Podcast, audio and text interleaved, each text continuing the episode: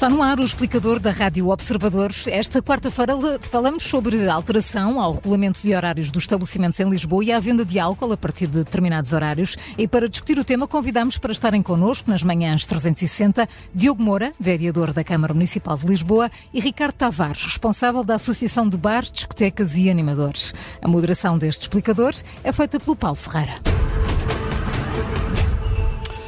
Muito bom dia, obrigado a ambos por estarem disponíveis para participar neste explicador.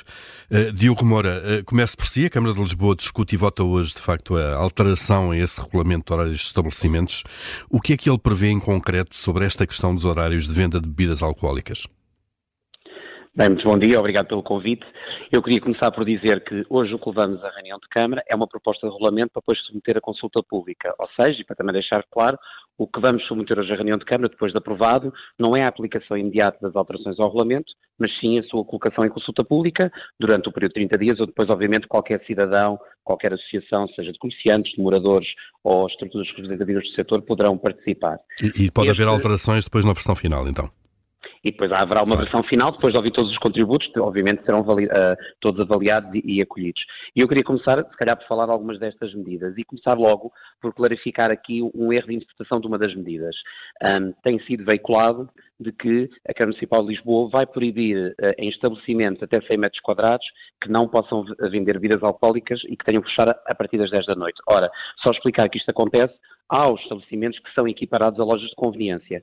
E o que é que nós estamos a falar? Estamos a falar de mini-mercados, de pequenos supermercados e mercearias. Não estamos a falar de bares, discotecas e, não, e afins. bares, cafés, restaurantes, snack bars não estão incluídos nesta categoria. E, portanto, acho que é importante deixar claro, porque acho que há aqui um erro de, de, de, e que é importante clarificar esta medida, dizer que esta medida é equiparar estabelecimentos que até hoje estavam abertos, podiam estar abertos até à meia-noite, e, portanto, vendiam álcool para o exterior e, portanto, eram também focos eles de, de botelhão e de concentração à porta de estabelecimentos de consumo de álcool. Nós vamos restringir estes mesmos estabelecimentos e equipará-los às lojas de conveniência e, portanto, terão que fechar às 22 horas e, como digo, estamos a falar de casos como mercearias, lojas de souvenirs, mini-mercados e, supermercados que têm proliferado na cidade e que, obviamente, isto acontece naqueles, naqueles eh, espaços e estabelecimentos que têm, na sua larga maioria, e dos casos que temos vindo a verificar nas fiscalizações, até 100 metros quadrados. Uhum, muito bem, isso fica claro. Eh, depois a questão da venda de bebidas alcoólicas para a rua, a partir da uma da manhã, no bairro Alto, Bica, Caixo e Santos, que são zonas eh, de grande animação noturna, é outra das propostas ou não que está na, na, neste regulamento?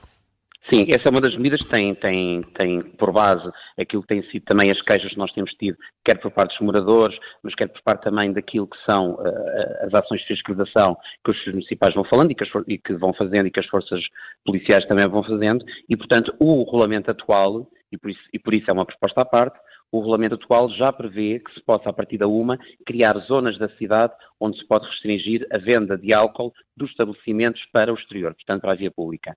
Nós já temos um pedido por parte de uma junta de freguesia, neste caso de freguesia da zona que é da Misericórdia, e portanto vamos aplicar à zona do bairro Alto, da Vica, Caixo Sodré e Santos esta proibição de venda de álcool para o exterior a partir da uma da manhã. E aqui aplica-se a bares, discotecas eh, e esse tipo de estabelecimentos, claro. Isto aplica-se a todos os estabelecimentos que estão abertos nesse horário. E que o vender para a rua, neste caso, é o conceito de ir lá dentro comprar e vir para a rua beber, é isso? Exatamente. É, portanto, mas o consumo dentro dos estabelecimentos continua sem este limite horário? Não, esse mantém, portanto, os estabelecimentos cumprem as regras, portanto, podem estar à porta fechada e podem ter os clientes dentro do estabelecimento e, portanto, obviamente, podem consumir naturalmente, como sempre fizeram, dentro do estabelecimento a partir da uma da manhã uhum. e até o horário de fecho desse mesmo estabelecimento. Uh, Ricardo Tavares, bom dia, bem-vindo também dia. a este explicador, é o responsável então da Associação de Bares, Discotecas e Animadores. Uh, posto isto e com estes eh, esclarecimentos agora do, do vereador Diogo Moura, qual é o entendimento que faz sobre estas uh, regras que vão ainda para a discussão pública?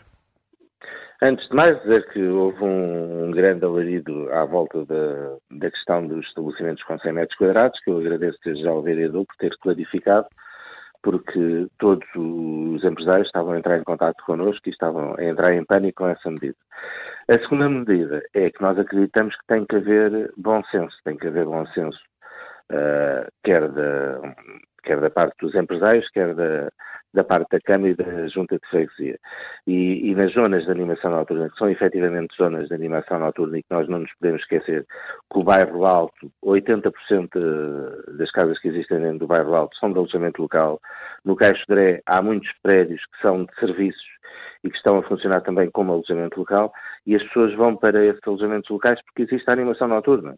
Portanto, o número de moradores dentro da área de ruído é, é muito residual. Mas nós uh, concordamos efetivamente que durante a semana podemos chegar a um consenso em redução do horário no exterior e, sendo que esse horário deve, deve ser, ser, ligeiramente aumentado no interior para poder compensar o, os empresários dos, dos prejuízos que, que, vão sofrer, porque têm investimentos feitos uh, muito avultados e não os podem perder. E, e, ao fim de semana manter, porque eu hum. posso eu posso dar o meu exemplo, eu tenho eu tenho casa no, no bairro Alto, uh, no eh, casa de casa de, de, habitação onde vivo. De habitação, uhum. por cima de um, de um bar, numa rua cheia de bares, e quando fecho as janelas não ouço rigorosamente nada daquilo que se passa lá fora. Uh, e é um primeiro andar, portanto eu estou logo ali muito próximo. Quando abro a janela ouço sim senhor, mas fechando a janela não ouço. Portanto, eu acho que chegarmos a este, uh, a este consenso e levarmos a bom porto uma, uma proposta que seja equilibrada para, para todas as partes, ficamos todos a, a ganhar. Uhum. E, Ricardo Tavares, eh, em relação a esse equilíbrio, esta proposta que está em cima da mesa de uh, proibir a, a, venda de bebidas para a rua, o tal consumo fora de porta já, a partir da, uma, da manhã, acha que está dentro desse equilíbrio ou não? Uh, se for durante a semana e aos fins de semana e vésperas de feriado uh, mantivermos o horário, uh, nós estamos disponíveis para negociar isso com um aumento de horário indoor, porque não nos podem retirar uh, aquilo que temos vindo a construir há anos e não nos podemos esquecer uh, que os bares foram muito mitigados durante a pandemia e grande parte dos empresários têm valores muito avultados ainda uh, a pagar, quer ao, quer ao Estado, quer à banca, e, e, não se pode cortar agora as pernas de um momento para o outro, novamente, mais uma vez. Portanto, eu acredito que vai haver consenso e que na, na consulta pública que vamos todos chegar a um entendimento quanto àquilo que se vai fazer. Uhum. Uh, Diogo Moura, uh, voltando assim, há aqui outra, outra alteração que pode ser feita, que é a possibilidade de estabelecimentos com mais de 100 metros quadrados considerados problemáticos, é assim que o take da agência Lusa se refere a isto, considerados problemáticos naquilo que é o consumo de álcool ou compra de álcool, a Câmara decide por despacho proibir a venda de bebidas alcoólicas. O que é, que é concretamente isto? Bem, uh, Paulo, e, e, agradecendo essa questão, que acho também é importante clarificar, também dizer que há pouco, quando falei deste pedido de, de proibição de venda de álcool para, para o exterior a partir da UMA e que apanha também a zona de Santos, não foi só um pedido também da Junta da Misericórdia, mas foi também da Junta de Freguesia da Estrela para, para, para a zona de Santos, que pertence a essa freguesia. Quanto à questão que coloca, nós colocamos os 100 metros quadrados, porquê? Porque tem sido aquilo que são as fiscalizações que as forças policiais fazem, nomeadamente a Polícia Municipal, pertence à Câmara Municipal de Lisboa, mas também dos nossos serviços, tipificamos os 100 metros quadrados como, digamos, uma dimensão uh, média daquilo que são estes estabelecimentos e que causam este, estes, problemas de, de, venda de álcool para, para o exterior.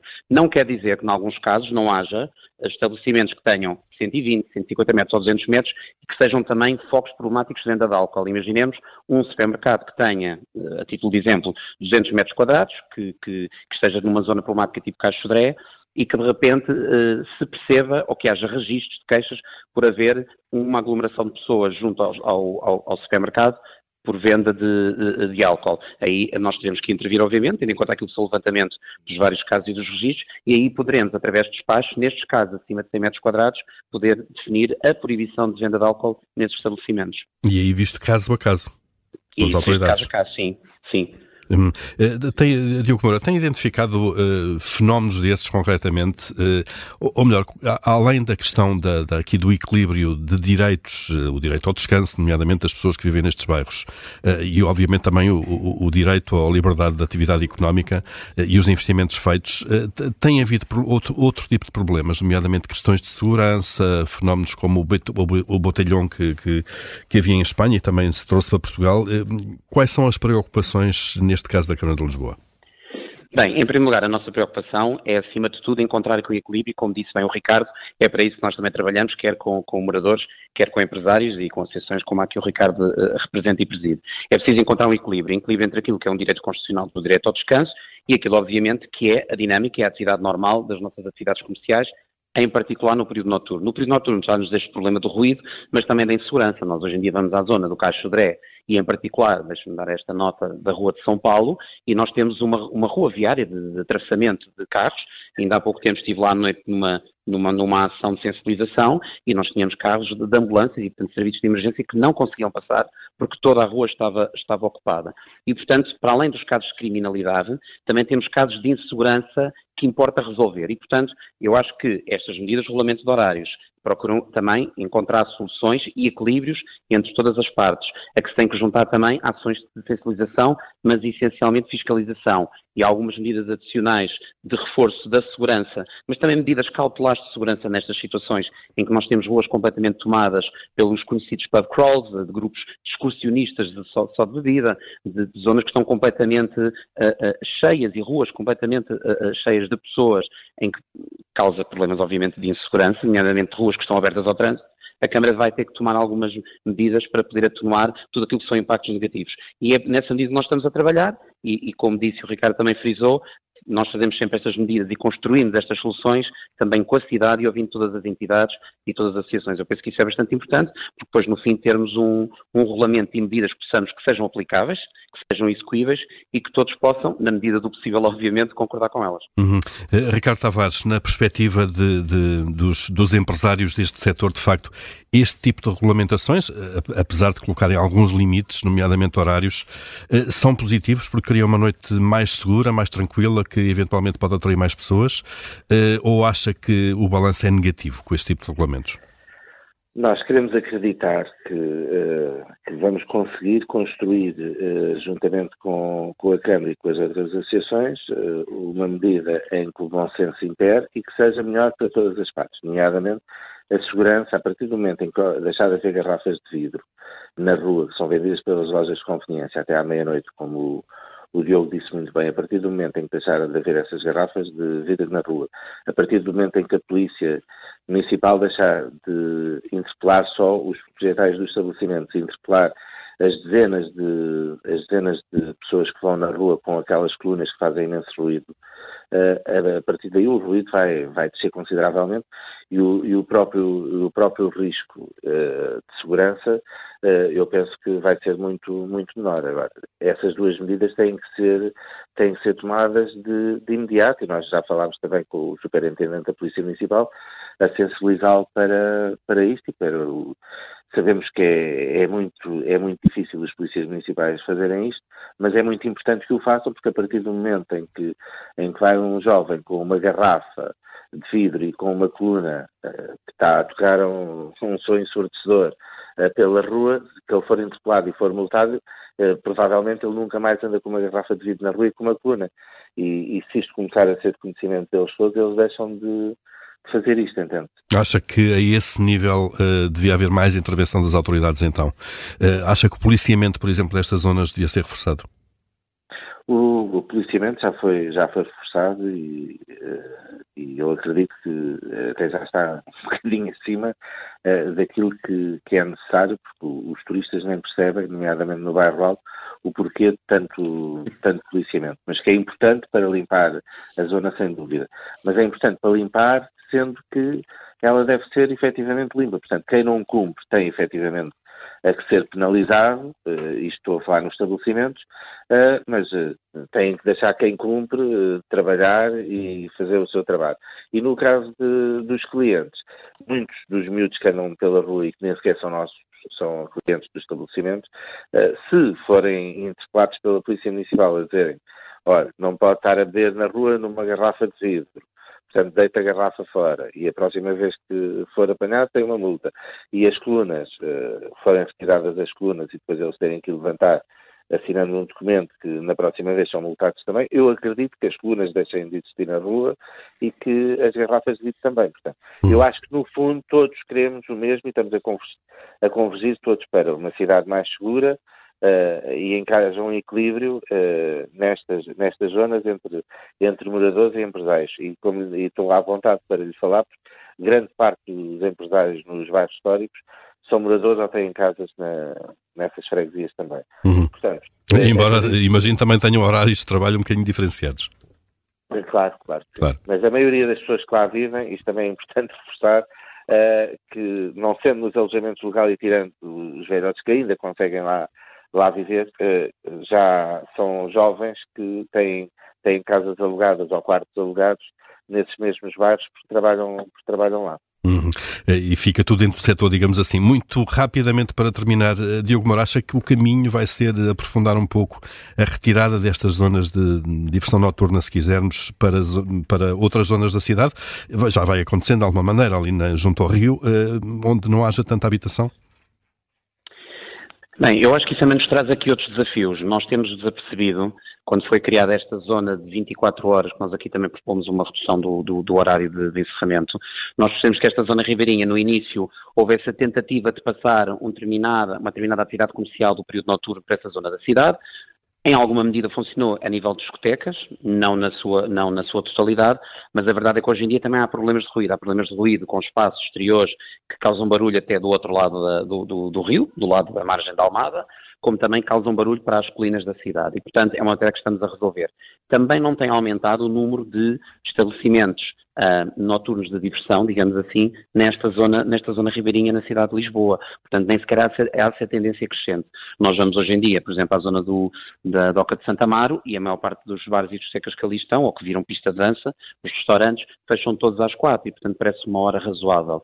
Agora, como lhe digo, o caminho não parece levar tudo para a zona ribeirinha, porque isso depois também cria outro problema. Acima de tudo, e como dizia o Ricardo, e eu, eu reforço isso também, e é o compromisso que a Municipal de Lisboa, é encontrar equilíbrios. Nós temos zonas da cidade em que pode haver, obviamente, bares, pode haver restaurantes, e vamos lá ver, estas medidas não é para punir aquilo que é a atividade comercial. Agora, é preciso é haver fiscalização àqueles que prevaricam e que não cumprem. E muitos dos empresários cumprem. Uh, e, portanto, é preciso também deixar isso claro, que não há aqui, nem se deve cair nesse erro de colocar os moradores de um lado e os empresários do outro. Uh, uh, há empresários que cumprem, há empresários que, aliás, ajudam a Câmara Municipal de Lisboa, dão contributos para a solução, obviamente defendendo aquilo que são os seus interesses diretos da sua atividade económica, são o seu modo de subsistência, e do outro lado também ouvirmos aquilo que uh, são as intenções dos moradores e que muitas vezes o principal apelo que faz é o direito ao descanso. E, portanto, uhum. é sempre um equilíbrio difícil, mas acho que estamos a, a, trabalhar nesse sentido e a percorrer esse caminho, e acho que temos que encontrar aqui as melhores soluções, por vezes não podem, resolver, podem não resolver na totalidade esta situação, porque isto também tem a ver muito com os, com os estilos de vida que foram criados, não é? De nós temos um, um, um, bom clima, queremos uh, também conviver e viver na, na rua e na via pública, e portanto eu acho que se forem criadas regras também de convivência através de algumas medidas, eu acho que isso também vai mudando os, os estilos de vida e portanto as pessoas também percebem isso e não há razão para que não possa ser conciliável. Vamos então ficar a aguardar o desenvolvimento destes regulamentos depois da consulta pública. Diogo Moura, Ricardo Tavares, obrigado a ambos por terem estado uh, neste explicador uh, nesta quarta-feira. Bom obrigado dia, obrigado. Bom dia.